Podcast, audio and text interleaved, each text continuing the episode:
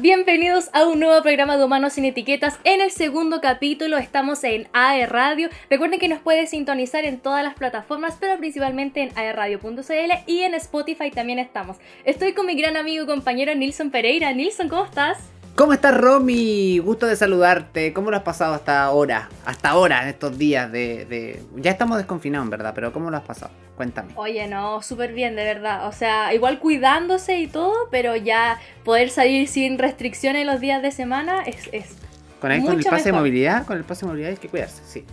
Oye, felices y como decía la Romy, invitarlos por supuesto que eh, sintonicen a radio, no solamente el programa nuestro, vamos a ser solidarios con el resto de nuestros compañeros, sí, porque hay más programación en esta radio, así que también pueden disfrutar del resto de los programas.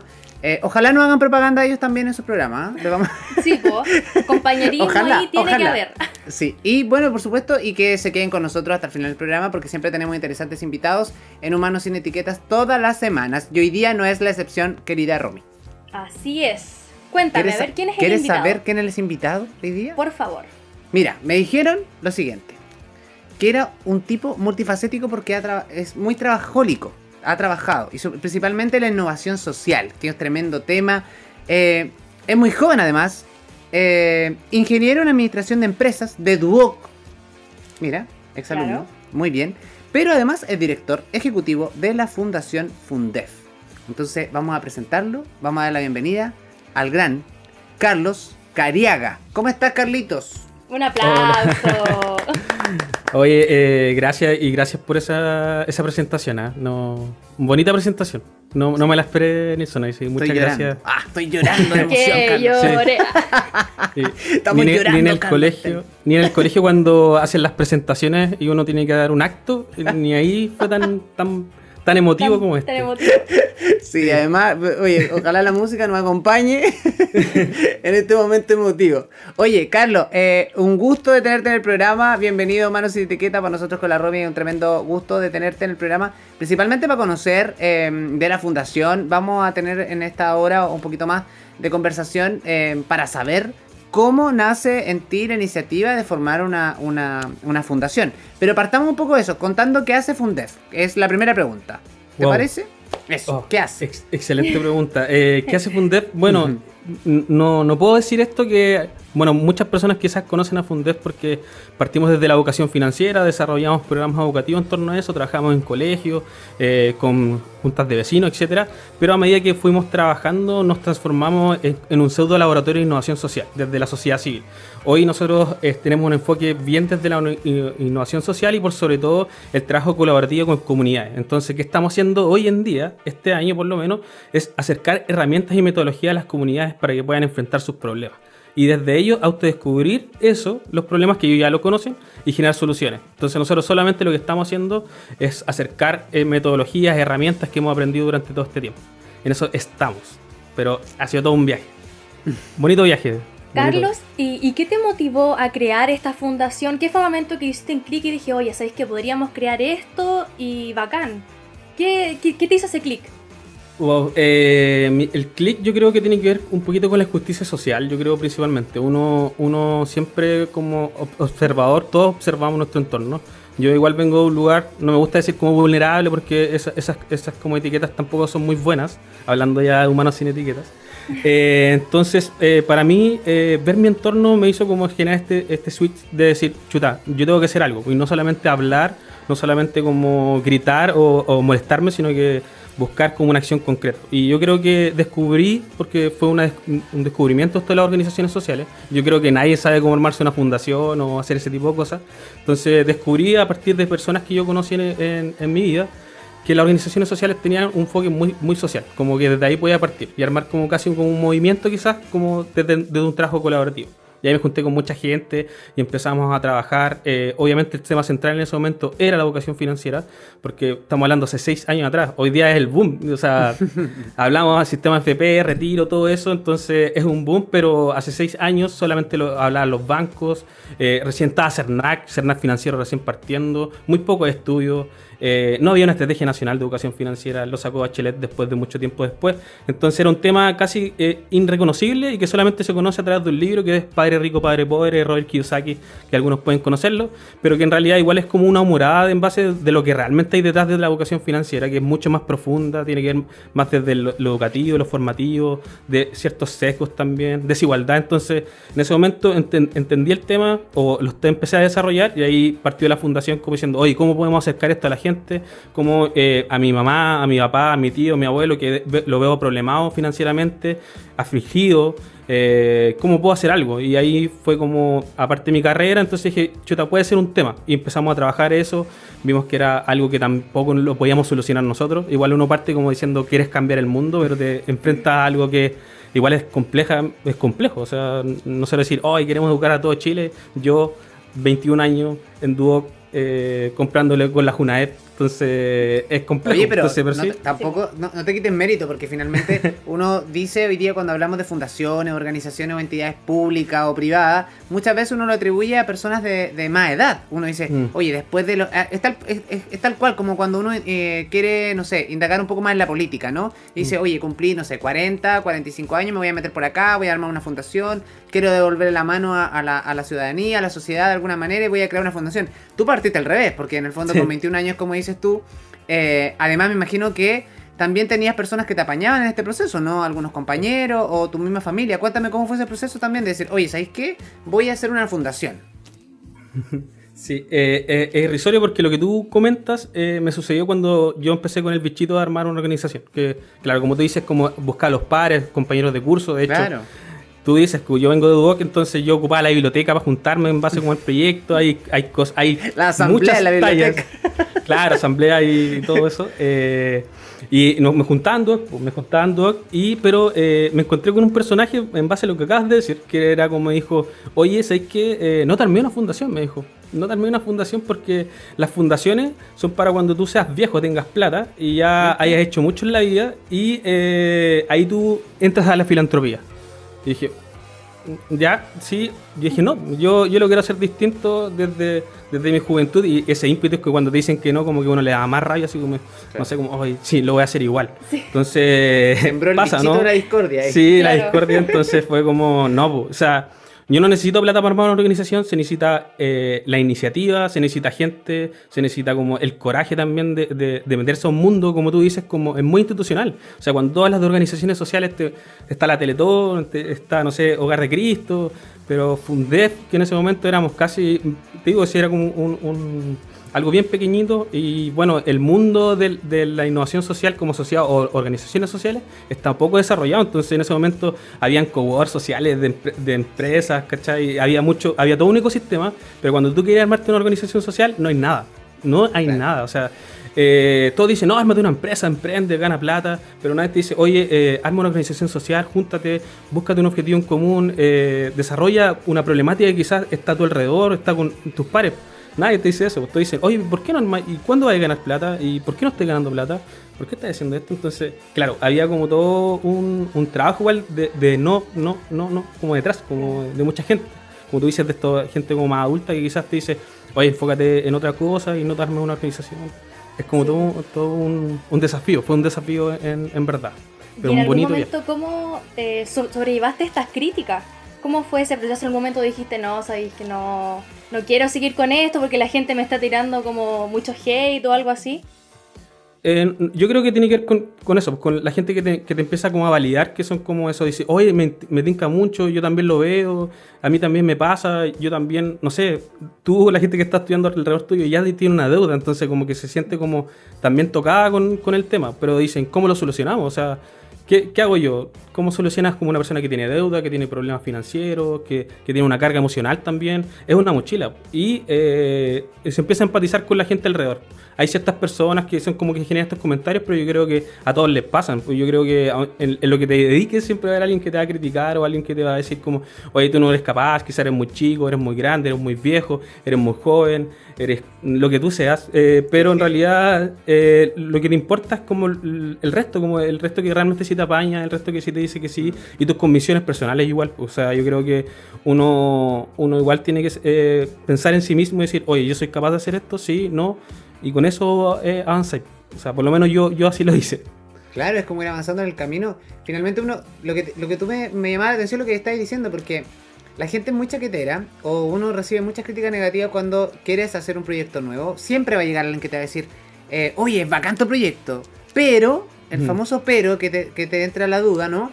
Y por otro lado, con 21 años o con, o con dos o tres personas o amigos que, que empiezan a encaminar esta idea, eh, Carlos, también había otro tema, porque enfrentarse a las instituciones que ya existían para buscar colaboración y cosas, viene otro tema, porque eh, la credibilidad, ¿cachai? Mm. Entonces cuando, cuando, ¿por qué yo le atribuía a que, porque generalmente uno dice, oye, esta fundación tiene peso porque tiene años de experiencia, viene trabajando hace tiempo, su director tiene casi 60 años, ha trabajado 30 años en una empresa, ganó muchas lucas, como lo que decís tú, y ahora está de alguna forma a cargo de esta fundación, y acá es totalmente al revés, o sea, eh, nacía una idea desde la motivación, desde la raíz. A- a enfrentar un problema que estaba, que otras instituciones no se dedicaban a solucionarlo. Entonces igual es ese doble mérito en cuanto a- al trabajo que hicieron ustedes como para meterse en ese mercado. Hoy en día, ¿cómo lo ves para atrás? Porque han pasado seis años en que han hecho una infinidad de proyectos, pero mm, ¿cómo es la, la- la- la satisfacción personal? Aunque suene ególatra, ¿cómo es tu satisfacción personal?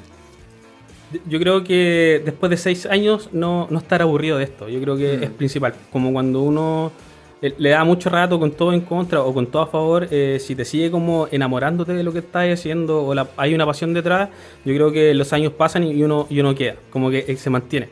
Eso y yo creo que es- esto que da bastante la parte social es conectar con mucha gente. Yo es una cosa interesante como uno se encuentra con gente en el camino que está haciendo otras instituciones, que tiene otros proyectos que también son muy bacanes, desde también desde el interés mismo de querer construir. Eh, eh, eh, eso yo creo que es, es lo bacán. Obviamente es, es sacrificado porque sigue siendo.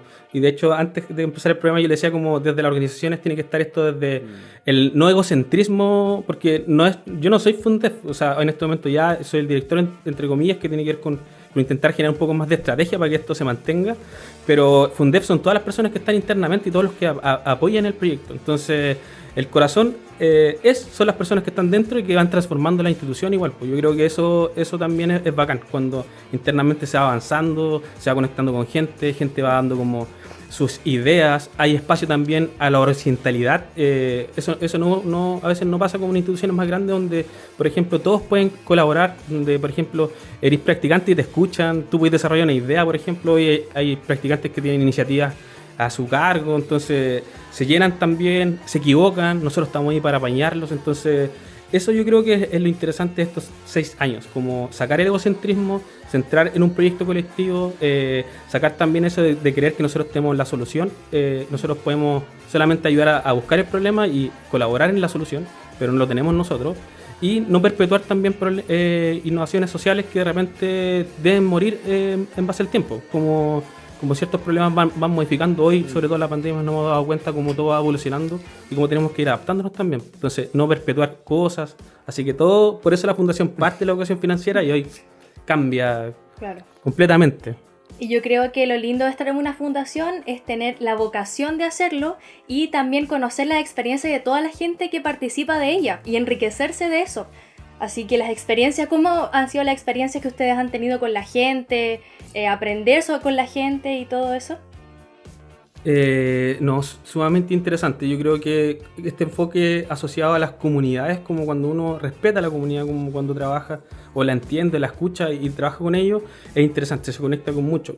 Hace muy poco, casi, no sé, seis meses, nos conectamos con una persona que era una coordinadora territorial de Talcahuano. Y ella han hecho un trabajo maravilloso. Uno habla de repente de coordinadora y a, algunos se les prende la ampolleta como, oh, comunismo y nada. No, Obviamente hay como eh, secos políticos, tú lo que quieras, pero como nosotros hacemos una labor social, eso queda como un poquito de lado.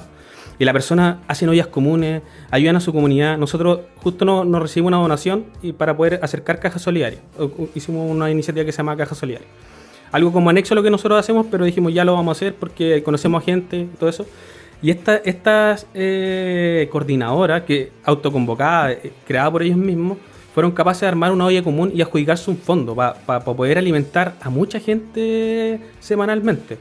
y entregan cajas también y por ejemplo conocen a su vecino. Nosotros, imagínate, nosotros extraños, nosotros solamente tenemos, queríamos entrar en las cajas y dijeron, no, entréenlo ustedes con la comunidad. Y dijimos, oye, háganlo ustedes porque son los que los, conocen, ustedes saben quién, quién está más mal afectado, yo no tengo idea, vengo de afuera, pero quiero ayudar a, porque tengo esta donación. Y, y cuando te das cuenta que ella, no sé, pues ella Juanita tanto tiene tal problema, tiene tal cosa, ella tiene esta dificultad, y uno se, nutre de eso, uno dice, sí, pues ella es la que conoce, pues ella es la que conoce todos los problemas sociales de acá, pues son, son territoriales. Entonces, uno que tiene que hacer con ellos es facilitar herramientas, acompañarlas, pero son ellos los que saben los problemas sociales que vive su entorno. Puede venir una persona de afuera con muchos estudios, pero si no se conecta con la comunidad, si no, si no pasa un día con ella, o una semana, un mes, no va a entender nunca los problemas que tienen. Nunca. Y lo único que va a hacer es como gastar plata eh, en cosas que realmente no van a solucionar los problemas porque no los conocen. y muchas veces pasa eso, eh, y muchas veces pasa eso, que te estaba escuchando eh, en relación al sesgo político que puede haber. Uno em, siempre, como que, claro, cuando hablamos de política quizá lo llevamos al plano de que el partido político, izquierda, derecha, conflicto, televisión, bla, bla, bla, parando la política. Pero todos hacemos política todos los días porque tenemos que tomar decisiones. O sea, desde, desde que cuando me quieren arreglar el antejardín hasta cuando tengo que, no sé, pagar el estacionamiento o porque van a, van a expropiar cierta propiedad o están haciendo una pregunta para, no sé, porque quieren cortar los árboles de la plaza eh, de, mi comuna. O sea, ese tipo de cosas también uno se, enfrenta a diario. Entonces, lo que tú estás diciendo es súper real porque en el fondo la gente, si no conoce la realidad territorial de donde viven, del vecino, que es lo que dices tú, me, recuerdo exactamente las experiencias que todos a lo mejor vivimos para el terremoto del 2010. O sea, ahí recién, después de mucho tiempo, nos conectamos con nuestros propios vecinos. O sea, yo creo que todos vivimos esa realidad de... Em, imagínate en ese tiempo cuando el rumor de la famosa turba que venía, que en el fondo eran otros vecinos que estaban cuidando su barrio igual que uno, entonces, y que metían boche en su barrio y uno en el, de uno. Estaban todos así, estaban todos Claro, entonces se, armaba esa tensión, sí, se armaba esa tensión de, oye, no es que viene una turba, pero de repente, claro. Veían los chalecos amarillos, ¿eh? Sí, pues venían 50 personas de, de, la, de la otra villa o, o del otro pasaje a preguntarte cómo estaban, ¿cachai? Pero uno decía, no, nos van a atacar y todo. Y ahí, eh, cuando, cuando conoces la realidad del local donde del lugar donde te desarrolla, eh, puedes tomar decisiones correctas. Y hoy en día quizá, eh, llevándolo al plano político, quizá también pasa eso. Cuando el político o, el gobierno central no conoce la realidad, obviamente de repente derivan recursos en cosas que uno le parecen inútiles o que realmente no requieren la urgencia que le pusieron todavía, ¿cachai? Entonces es súper interesante estar ahí como donde las papas queman. Yo admiro el trabajo que están haciendo, Carlos. Eh, yo creo que en el segundo bloque vamos a interiorizar mucho más. Y te voy a preguntar eh, esta, este, este match que están haciendo también con alumnos en práctica y cómo ha sido también eh, esa, esa experiencia con ellos. Pero antes, la Romy nos va a invitar a escuchar música, yo creo. Así es, pero antes le quiero hacer una, una consulta a Carlos que le encontré súper interesante sobre el tema de las finanzas y todo. ¿Tú encuentras que en Chile hace falta, no sé, la educación, plan curricular de no sé, del Mineduc, eh, una educación financiera? ¿Crees que es primordial que los jóvenes eh, aprendan eso? Qué buena pregunta. uh, sí, eh, bueno, cuando hablamos de educación yo, yo hago una diferencia muy grande. Eh, eh, la educación real tiene que ver con hábitos, actitudes, destreza, eh, comportamiento, es mucho más profundo. Hoy eso es lo que se necesita. O sea, hablar de la tarjeta de crédito yo creo que muchos ya lo conocen. Eso no es educación financiera, es información financiera y eso está. Yo creo que tiene que ir un poquito más detrás. Es tentación, Carlos. Sí, tiene que ver con... Es una definitiva tentación. O sea, no puede ser que un universitario con 19 años te estén, ofreciendo en la universidad abrir una cuenta corriente. Sí. Yo me acuerdo que en Doc también estuvo una pelea por eso. Pero claro, eh, el foco real yo creo que tiene que ver con la prosperidad, tiene que ver con un concepto un poquito más detrás, como, como ¿qué soy yo? O sea, ¿a qué me enfrento? Nosotros vivimos un, mundo económico, o sea, cualquier decisión que nosotros hacemos tiene que ver con dinero. Entonces, eh, pasamos mucho tiempo en, la sala de clase eh, desapegados de eso, de esa realidad, y después salimos a un mundo donde la destrucción como de lo que tiene que ver con la plata es tan grande, como la avaricia, muchas cosas detrás y todo eso. Entonces, no nos, metemos en ese mundo con mucho desconocimiento de qué quiero ser yo, así como cuáles son las decisiones que tomo, cómo lo tomo, qué es lo que es un crédito, eh, qué tiene que ver como, hoy, qué quiero hacer yo con mi vida, qué significa eh, hacer con eso con mi vida, cómo yo también voy a generar recursos, etcétera. Pero tiene que ver con un, con un trasfondo un poquito más atrás y yo creo que sí, respondiéndote falta, pero tiene que ver con un, con un sentido de qué, qué queremos como educación financiera. Queremos aprender el neoliberalismo, por ejemplo, queremos aprender otro sistema económico, queremos aprender otras cosas. Entonces, eso tiene que ver con reflexión, tiene que ver con, con actitudes, tiene que ver con algo más de trasfondo. Yo creo que eso falta en la educación. No solamente Claro. educación financiera, faltan muchas cosas. Educación emocional, educación cívica. Educación sexual, Sí. o sea. Falta, fa- falta mucha educación de todas formas en, en el plan curricular del el Mineduc. Así que ahí, Mm. ojo, si es que alguien del Mineduc nos está escuchando, por Por favor, tome carta en el asunto. Claro, así que ahora sí vamos a ir con la reflexión y vamos a hacer una pausa musical. Vamos a escuchar Rosa Pastel de Velanova. Sí,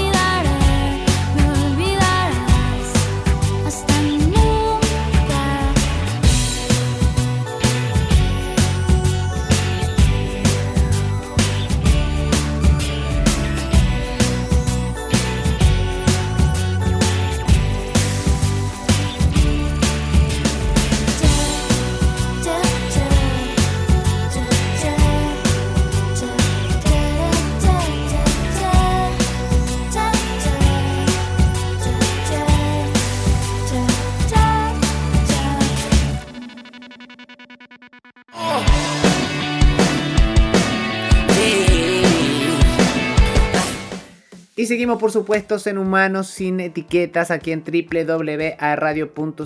Semana a semana tenemos un programa a la semana, junto a mi querida Romy y interesantes invitados y buena música, por supuesto. Ustedes pueden seguirnos en nuestras redes sociales, también en nuestros Instagram personales, que nunca los damos, pero los vamos a dar. Romy, ¿cuál es tu Instagram? Arroba Romy Ferrari para que me sigan. Ya lo sabes, arroba Romy Ferrari, tal cual. Así es. Y el Sí, tuyo, Y el Nilsson? mío es arroba sr.nils. Ahí nos pueden seguir. Y nuestro invitado me imagino que también tiene Instagram. ¿Cuál es tu Instagram, Carlitos? Eh, con, connota tu Instagram. Eh, mi Instagram es Carlos Cariaga 23, el mío. Pero de la fundación creo que es más interesante que yo. Fundación Fundé. esa, esa la pueden seguir. No creas, Carlos, hay gente que te puede seguir a ti, no a la Sí, fundación. obvio. Bueno, pero puedes seguir a la fundación y de ahí, si ve a Carlos etiquetado en una foto, le puede llegar. Claro. Oye, en este segundo bloque de programa em, tenemos un cuestionario. No, un cuestionario es como. eh, vamos a conocer las etiquetas de nuestro invitado. ¿Te parece, Así es. Carlitos? Así que queremos que te sumes a esta iniciativa. Em, si no, nosotros vamos a inventar. Si tú no nos das una respuesta, nosotros vamos a inventar la respuesta. Porque tiene que tener respuesta esta sección. Así Claro. que vamos a ir con esta sección que se llama ¿Cuál es tu etiqueta? Y tú vas diciendo lo que. lo- la- vas respondiendo, obviamente, uno a uno. Nosotros con la Romy te vamos haciendo una pregunta. ¿Te parece? Ya. Primera pregunta. Y yo quiero saber. Nombre completo de nuestro invitado. Nombres y apellidos. Oh, ya. Es- Esto es conflictivo porque. El segundo te- nombre ah, le ya, gusta. ya sé, porque leyeron ahí la información. Pero claro, lo que pasa es que yo soy una persona que tiene tres nombres. Tengo Buenísimo. tres nombres. Tengo tres nombres.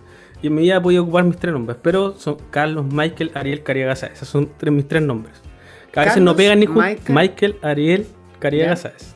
Sí. Ariel, qué bonito nombre, oye. Qué bonito nombre. Ay, de ahí ya qué son. bonito nombre. em, ¿Cómo se Somos dice? tocayo, cuando tocayo. toca- Toro Sí. Bayo, Somos iba a decir tocayos yo. con Carlitos. sí. Toro Bayo es una cerveza, pero está bien. Puede ser. Torobayo a esta hora de la noche vendría súper bien también. cero.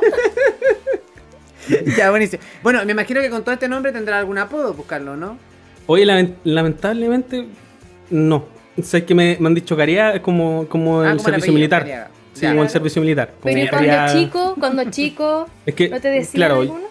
yo siempre como que compartí harto con mi hermano, entonces me dicen Cariaga chico porque él es el mayor, es como el hombre, Oye, pero y- eso. Y cuando se enojaban contigo te decían así como... Porque típico los papás cuando se enojan con uno como Claro. que dicen to- todos los nombres. Ah, ya como, Te decían, como la novela. Ariel, por acá. No, no, de hecho, en mi casa, porque mi papá es poco creativo. Entonces, mi papá se llama Carlos y yo me llamo Ya. Carlos. Entonces, como los dos somos Carlos, a mí me dicen por el segundo nombre. Y en mi familia me dicen Michael. Entonces, Ah. ya en la vida laboral o en la, en la vida normal es Carlos. En la familia es Michael. Y hay, bueno, un tiempo le quise hacer honor, honor a mi tercer nombre y empecé a ocupar Ariel. Y un tiempo, Buena. mucha gente me conoció como Ariel.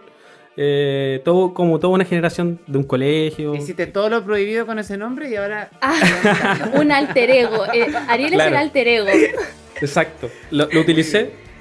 Entonces, ocupé mis tres nombres. Eso es Ya, como mi ocupado. anécdota también con eso. Ya, buenísimo. Ok. Pero viste, mira, no, no, no, no, no hubiésemos enterado si no hubiésemos hecho esa pregunta. Siguiente Exacto, pregunta. igual interesante. Vamos con la segunda pregunta y es ¿dónde naciste y creciste? Ya, eh, yo soy de Concepción. He nacido también en Concepción toda mi vida. De hecho, yo soy bastante cerca del centro de Concepción. Yo vivo, eh, o vivía, bueno, todavía lo sigo viendo porque me cambié un poquito más al lado, en la, en la Laguna Tres Pascualas, como a- alrededor de la Laguna Tres Pascualas. Entonces, toda mi vida nací y crecí ahí y ahora estoy en la remodelación Paicay. Entonces, como al lado. Me cambié metros. Sí, tenemos cosas aquí, pero tenemos mismo, casi el mismo barrio. Yo vivo acá en el centro. Claro, viví son tocayos, casi vecinos. No, hay que armar carrete después de la, de la pandemia. Sí, con las, Oye. dos, con las dos vacunas. Lo, interesante, ¿cómo te marcó vivir ahí? Porque casi nacido y criado en esa zona.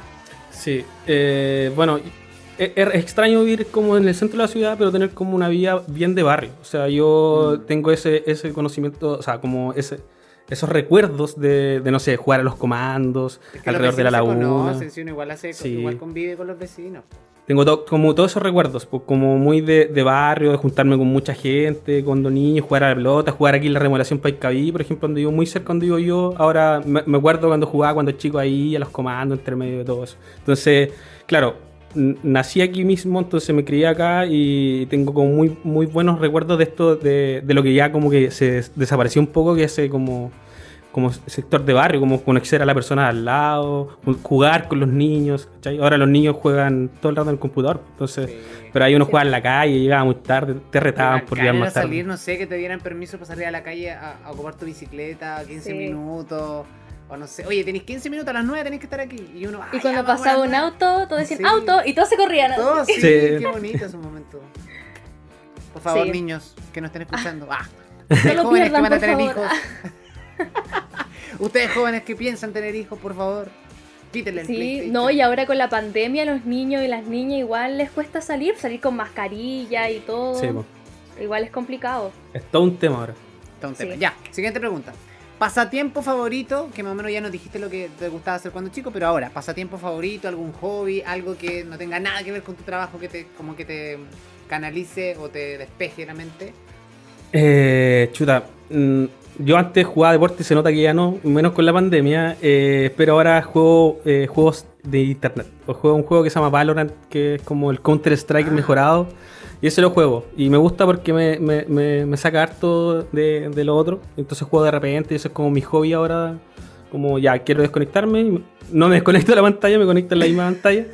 Pero claro, eso es lo que hago a veces. Como eso, o de repente uno igual se toma un cocaví, algo ahí como en la terracita, como, como pensando, Algo viendo a la gente. Pero eso. Claro, de todas maneras. Siguiente pregunta, Romy. La siguiente pregunta es, ¿cuál es tu música favorita? ¿Tu género de música favorito? ¿Tu canción favorita? Eh, oh, no tengo como un estilo de música definido. Como me gusta escuchar bastante música.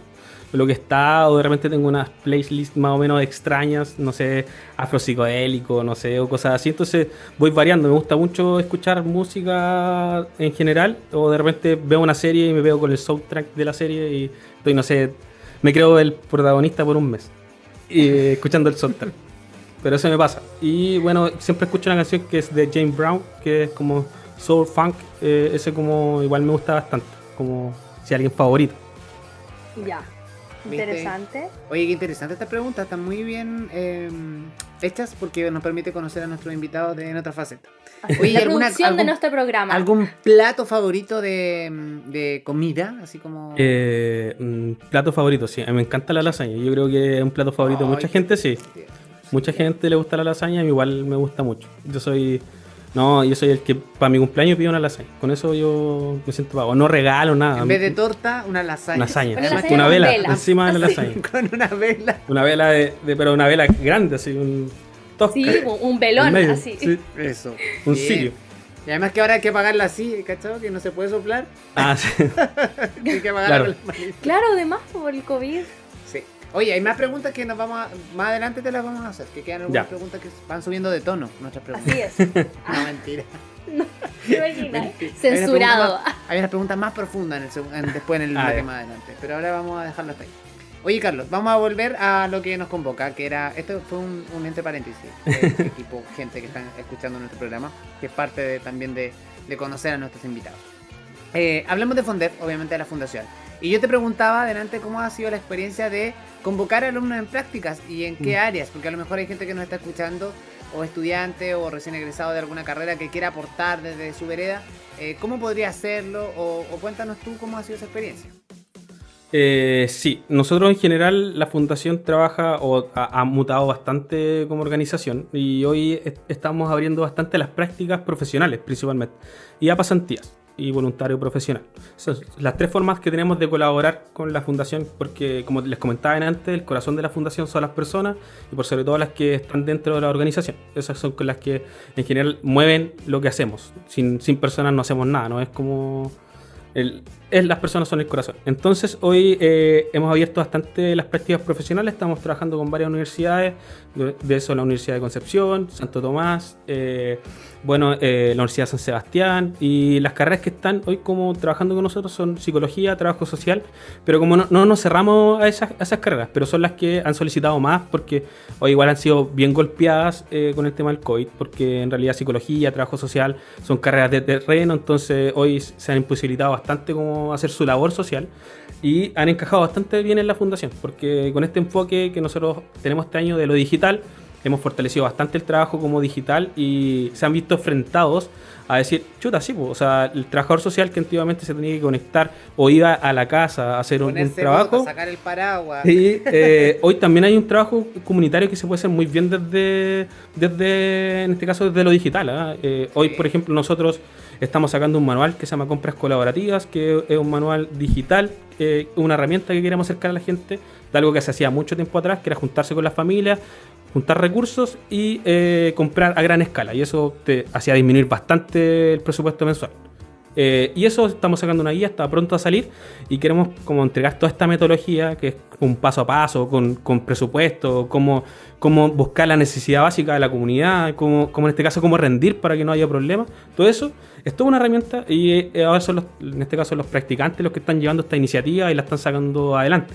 Obviamente con todo un trabajo detrás metodológico y todo eso, pero ellos la están sacando adelante. Entonces el enfoque que están teniendo ahora es como decir, sí, puedo seguir haciendo mi labor, puedo seguir y descubriendo como lo que hago desde, desde lo digital. Entonces se puede seguir trabajando y eso es lo que se han dado cuenta ellos, por eso igual la, la universidad ha confiado en nosotros, menos Duoc, no, tenemos practicantes en Duoc, ¿eh?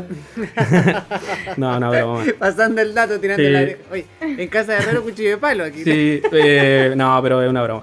Pero sí, he- hemos, hemos tenido practicantes de, de Duoc en, en su tiempo. Hemos hecho muchas cosas eh, y una vez tuvimos muchos practicantes de Duoc eh, ayudándonos a sacar un proyecto audiovisual. Oye, Pero ¿tú sí. te, te prestó la biblioteca para que hicieras tus Sí, primeras. Sí. Claro, e- el inicio de Fundef se, se hizo en Duoc. En una Así sala de, la biblioteca. Sí, una Claro. sala de biblioteca, completamente. ¿Viste? Así que no, no hay nada que decir al respecto. Sí. Oye, pero para pasar el dato, ah, si se quieren inscribir es www.fundef.cl slash colabora. Entonces tú pones eso o. Fundef, Fundación Fundef en, en google.cl o Fundación Fundef y aparecemos y ahí uno se puede inscribir, hay un formulario, nos contactamos con ellos y eh, vemos eh, a partir de lo que la gente quiere hacer, porque lo que nos, nos enfocamos también el querer hacer, o sea, el enfoque social tiene que estar. eh, y nosotros hay un- una entrevista de por medio y todo eso, y ahí ingresan con nosotros. Así que ahí, si alguien se quiere inscribir, eh, sigo siendo es un voluntario un poco distinto porque igual nos, nos gusta bastante cómo trabajar, eh, esforzarnos. Bueno, Nilsson nos conocimos en un proyecto, Sí. conoce más o menos como el trabajo detrás. Hay harta coordinación, hay harta organización, pero es cuando uno realmente hace las cosas bien. Pero O es que como- interesante, aparte que Claro. qué entretenido, porque no sé si les pasaba, pero antes, por ejemplo, cuando uno est- estudiaba eh, y, y empezaba a buscar prepráctica o prácticas profesionales, y típico que te decían, oye, pero si tu primer día de práctica te va a tocar servir café, te va a tocar Mm. ordenar la, co- la oficina, vaya a tener que andar con tu jefe para arriba y para abajo. Y en realidad eh, uno tenía como esa expectativa, pero hoy en día los tiempos han cambiado y se va a encontrar con gente joven que tiene empresa o que tiene emprendimiento y que tiene fundaciones como Fundef y que de alguna manera el- la jefatura, de- la mentalidad de esa jefatura ha cambiado y también no quiere verse reflejado en, en- en esos dichos antiguos que nos decían a mucho cuando estudiábamos. Entonces se agradece que uno esté ahí donde las papas queman y aprendiendo, pues eso finalmente la práctica lo dice, tenés que aprender y ahí te das cuenta que la teoría versus la práctica es totalmente distinta. Sí. Igual ha sido todo un desafío lo digital, como Claro. hacer práctica digital. Claro. Tú contabas que ustedes en Fundef tienen una metodología que la aplican y también la comparten con las comunidades. ¿Cómo fue este proceso de crear esta metodología? ¿Les costó mucho? Sí, no, no es como una metodología como única. Eh, nosotros lo que hacemos es facilitar herramientas. Por ejemplo, este manual Compras Colaborativas es una herramienta que nosotros estamos facilitando. Es una metodología. Hay, por ejemplo, hay rendiciones, hay, hay como diferentes cosas que nosotros estamos acercando porque las comunidades en general van a hacer la labor social igual. O sea, la gente, si hay un problema, va a hacer la olla común igual. O sea, no, no va a faltar, no, no va a tener que hacer una planificación gigante, no va a hacer una carta GAN, no va a hacer indicadores. Oye, llegamos con la olla común a tantas personas. No, lo importante es la olla común pues, y está bien. Pero nosotros, como dijimos, eh, durante estos seis años fuimos capaces de aprender bastante y la metodología o la herramienta o la sistematización en general igual sirve cuando es bien enfocada. No burocratizar, porque si tú burocratizas eh, ya el sentido social se pierde, te demoras más de lo que realmente tienes que generar. Entonces, uno de los focos que nosotros hacemos es la agilidad. Entonces, todo lo que construimos está en base a esta filosofía de que sea muy ágil. Si no es ágil, es porque realmente te estás burocratizando un proceso, una herramienta, etc. Entonces, tratamos de que todo lo que nosotros hacemos sea ágil, eh, pero que también recoja la organización, porque lo importante es también aprender de lo que uno está haciendo para poder replicar y esos aprendizajes entregárselo a un otro. ¿A qué me refiero con esto? Por ejemplo, la persona que hace una olla común y aprendió a hacer un sistema de cómo hacer la olla común, por ejemplo, eh, eh, sería bacán que eh, entregara ese aprendizaje y se lo entregara a otra, a otra comunidad para que no dé la media vuelta, sino que ocupe la rueda que hizo otro, la adapte y diga, chuta, sí, yo puedo hacer la olla común mucho más fácil. O de repente pasa esto, lo que digo, de las compras colaborativas. Nosotros estamos lanzando esta metodología y la- las comunidades la van a tomar, la van a adaptar, van a decir, hoy yo aprendí esto, yo fui capaz de hacer esto otro y eh, aprendí esto y, puedo traspasar a otra persona. Entonces, eh, los aprendizajes no se van perdiendo. Es uno de los como otros focos que tenemos, como no perder el aprendizaje, pilotear harto, testear, aprender, eh, facilitar. Eh, todas estas que a veces están bastante enfocados como a la academia, como cercarlos, pero siempre con la mentalidad de agilizar. Y sacar un poco lo, lo burócrata que existen de por medio, que de repente dicen, no, es que tienes que llegar a 40 usuarios, no es que tienes que llenar miles de papeles. Tú, Nilsson, nos conocimos ahí. ¿Puedo pelar? ¿Puedo pelar? Firmas. No, Sí. pausa, pausa. Vamos a ir a una re- a- va- vamos a ir a una pausa. Reflexiona bien lo que vas a decir. Así que vamos a ir a la pausa pareja, a la- con la canción pareja del año y luego vamos a volver con este peladero que le van a hacer a No se vayan porque el pelambre está muy bueno a la vuelta. Baile la canción y a la vuelta seguimos conversando aquí en Humanos sin Etiqueta.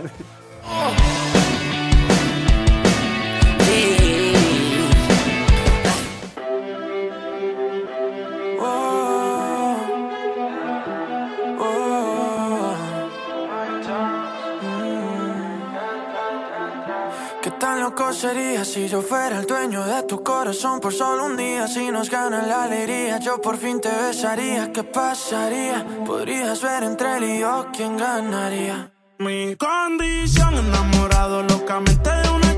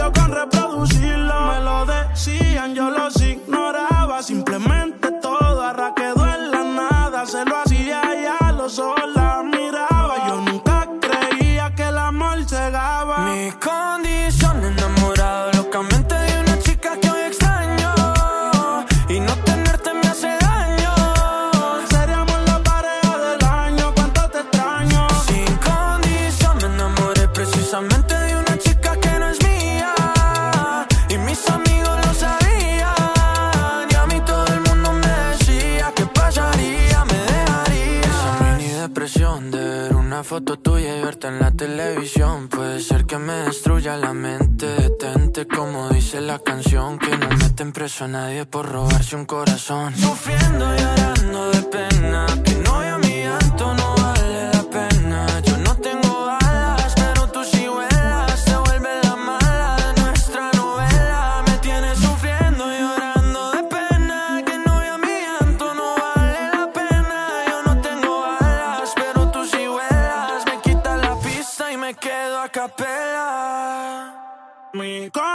condición, enamorado locamente de una chica que hoy extraño.